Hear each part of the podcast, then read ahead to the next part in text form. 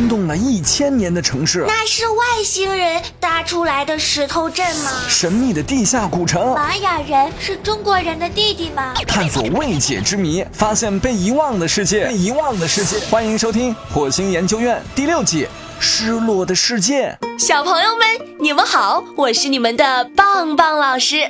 今天棒棒老师要给小朋友们讲的故事是关于从树皮上发现的王国。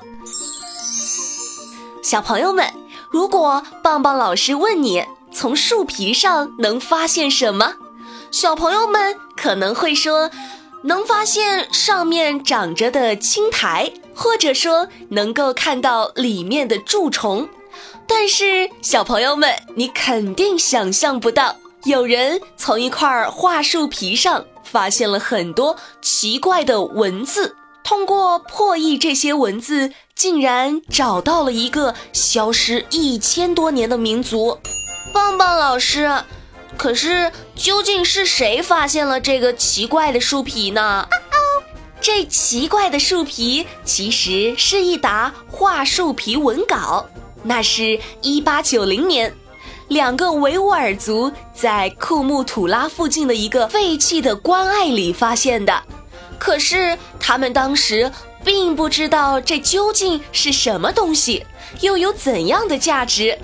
于是这些树皮被一位很识货的英国军官鲍尔买下后带回国了，人们也因此把这份树皮文书称为鲍尔文书。鲍尔文书的发现，在世界上引起了很大的轰动。考古学家经过研究，从树皮上破解了一种已经消失的语言，并且获知了一个曾经生活在塔里木盆地的古老国家——龟兹，是唐代安西四镇之一。龟兹国以库车绿洲为中心，在最繁盛的时期。北边疆域达到天山脚下，南临大漠，西边与抒情接壤，东边与焉耆相邻。龟兹绿洲和一般的塔里木绿洲一样，它有两个方向的道路，向西南是阿克苏科什，向东经过轮台到达焉耆。龟兹恰好处在西域中心的十字路口上。龟兹古代居民属印欧种，回鹘人到来后，人种和语言逐渐回到胡化。龟兹的历代先王都没有留下姓名，他们似乎没有记录历史的习惯。第一个将名字留在史书里的龟兹王叫做将兵。他的父亲是上一任龟兹王，在史书中虽然有记载，但究竟叫什么名字，恐怕也没有人知道。龟兹是一个信奉佛教的国家，在公元三世纪中期，龟兹成了一个佛教圣地，很多其他国家的僧侣千里迢迢慕名而来。而在龟兹也诞生了一位著名的佛教徒，他的名字叫鸠摩罗什。鸠摩罗什的出现改变了龟兹。鸠摩罗什既聪明又勤奋，从小便展现出了惊人的才华。他跟着母亲在西方游历，还拜了很多的佛学高僧为师傅。鸠摩罗什对佛法的精通和讲辩的口才，使他声名远扬。那时候他还不满三十岁。当时西域很多国王和百姓从遥远的地方来到龟兹，就是为了看一眼鸠摩罗什，听他宣讲佛法。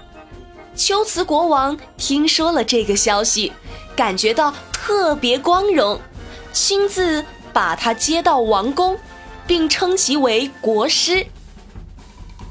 鸠摩罗什为了让佛教发扬光大，将佛教的梵文经书翻译成龟兹文，同时又做了汉文翻译，以便于向中原传播。可是后来的一场战争彻底改变了龟兹国和鸠摩罗什的命运。公元三七九年，前秦对龟兹发动了战争，目的就是要抓到鸠摩罗什。在经历了种种变故之后，后秦皇帝姚兴把鸠摩罗什由凉州接到了长安。当时鸠摩罗什已经五十八岁了，后来就一直生活在长安，直到最后圆寂。古代龟兹人在音乐舞蹈方面是西域的杰出代表，以歌言声，以舞言情，也成了龟兹人的典型特征。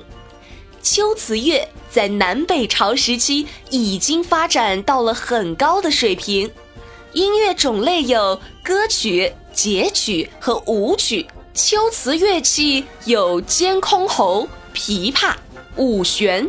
笙、笛、箫、毛圆鼓、腰鼓、节鼓、击庄鼓、铜钵、贝、弹筝、旗鼓等二十余种。龟兹乐以热烈激昂著称，有点类似于我们现在的摇滚乐。